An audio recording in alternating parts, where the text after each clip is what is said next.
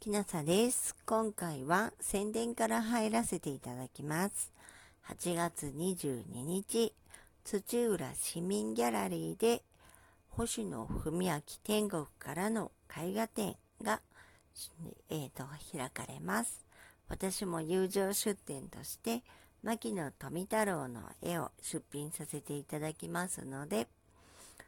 えーと、もぜひお近くの方いらっしゃってください。えー、と、今回は、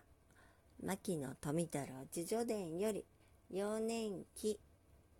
を朗読させていただきます。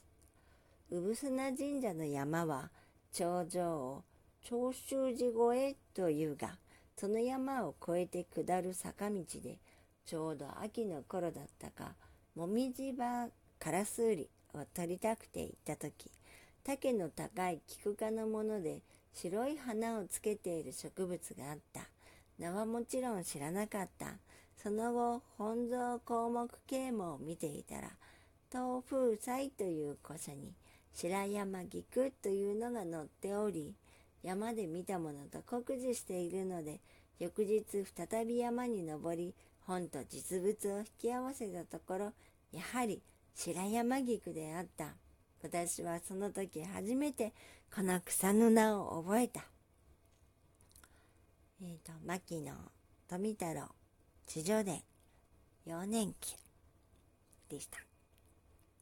もう一度宣伝させていただきます。8月の22日より土浦市民ギャラリーで、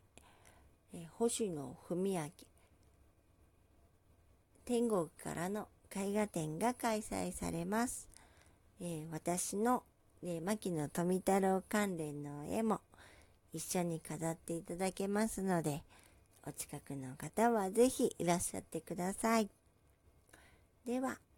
で、これを聞いてるあなたが、えー、よく眠れますようにおやすみなさい。